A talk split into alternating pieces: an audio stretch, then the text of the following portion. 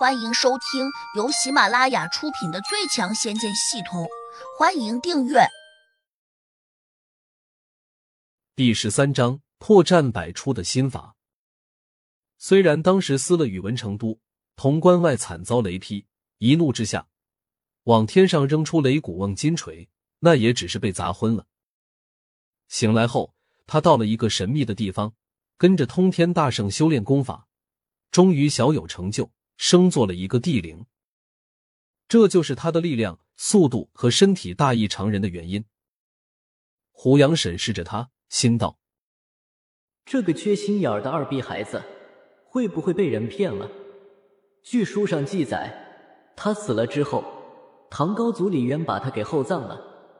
当然，也不排除书上记载有误。就好比杨贵妃，史书记载她被唐玄宗赐死了。”谁知后来，盗墓贼挖开了他的坟墓，发现里面根本没有尸体。传说他没有死，而且还去了倭国。这样一想，胡杨就不得不怀疑，自己这个系统有可能是那个通天大圣故意设置出来，利用别人帮他增加点数的。只是不明白，他收集这些奇特的点数来做什么？李元霸还很骄傲的说。他修炼的功法非常厉害，名字叫无极大道修炼心法。胡杨一听，又是一怔，脑中系统刚才出现了这个功法，所需点数并不高，虽然也有幺二零零，但较之脱胎换骨灵丹动辄六七千的高点数，显然差距很大。可能是看见胡杨露出了不屑的神色，李元霸便振振有词的辩解说。说出来可能你不会相信，有很多人修炼无极大道修炼心法，除了我之外，却都没什么成就。你知道为什么吗？胡杨瞄着他说：“你想告诉我，你的天赋很高，是不是？”李元霸摇了摇头：“天赋高只是其中之一，更重要的是，无极大道修炼心法有个极大的破绽。”只要你发现不了这个破绽，那么你无论如何努力，也绝对不可能提高功力。胡杨顿时来了兴趣，忙问：“你修炼这个心法有多长时间了？”三十年，只多不少。李元霸竖起三个手指说。胡杨觉得有些奇怪，从唐朝到现在，已经有一千多年了吧？这些年他都到哪里去了？莫非他那个世界的时间和现在的时间不一样？当然，也可能他很长时间都处于昏睡状态，所以不知道过去了那么久。可惜这三十年来，我可以说完全在浪费光阴。为什么这样说？因为这个心法有破绽，我也是前几天无意中发现的。然后我仅仅用了一个月光景。就从那种只是拥有蛮力的普通武夫，一举突破到了地灵二层。主公，你应该看见了，我身轻如燕，力大无穷，刀枪不入。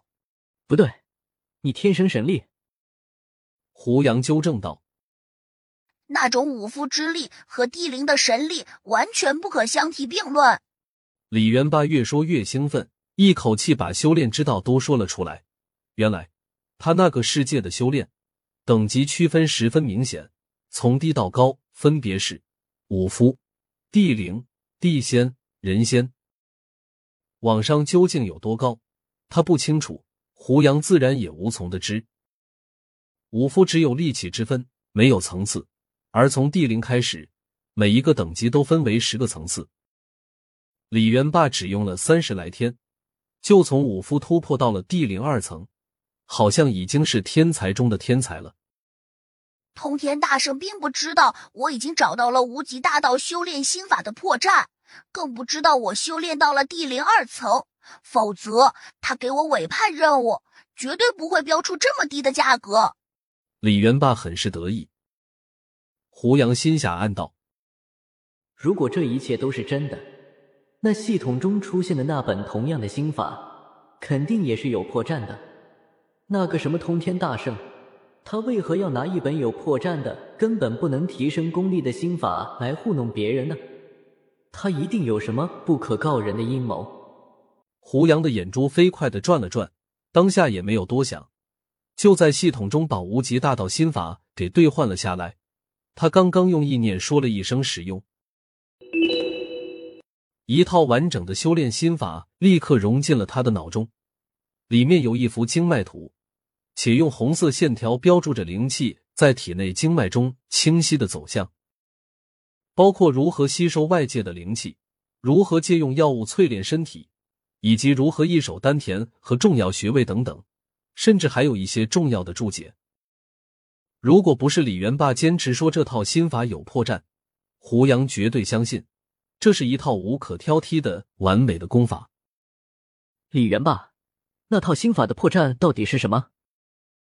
主公，你没学过这套心法，就算我跟你说了，你还是不会懂的。李元霸微微闭眼，好像在计算剩余的时间。胡杨沉下脸说：“作为雇主。”我问什么，你就应该回答什么，否则我会给你差评的。胡杨不知道有没有差评这回事，但到了这个时候，他只能加重语气，变相的要挟了。李元霸一听，居然妥协了，随即把他发现的破绽说了出来。胡杨这才发现，他说的破绽竟然是灵气在体内走向，两者截然不同。不过。现在还不能肯定，到底谁对谁错。主公，时辰已到，你看。李元霸期待的看着胡杨，言下之意是加钱还是到点收工？就凭你一句话了。胡杨仿佛没有听见，左顾而言他：“你这身盔甲不错，能不能卖给我？”这盔甲很一般，没有一点防御能力。我只是穿习惯了。今天接下你这个任务时忘了脱下来。如果主公想要，可以送给你。顿顿，他又殷切道：“给个好评，怎样？”成交。接过李元霸脱下来的黄金盔甲，胡杨心里有些激动。尼玛，这是一堆黄金啊！而且还是一件非常有价值的历史文物。别说拿到古玩市场去卖钱。就算献给国家，估计也能获得一笔可观的奖金。胡杨哥，我觉得你没有这么高的觉悟。小婉直接扔了个戏谑的眼神过来，来自小婉的鄙视加八。本集已播讲完毕，请订阅专辑，下集精彩继续。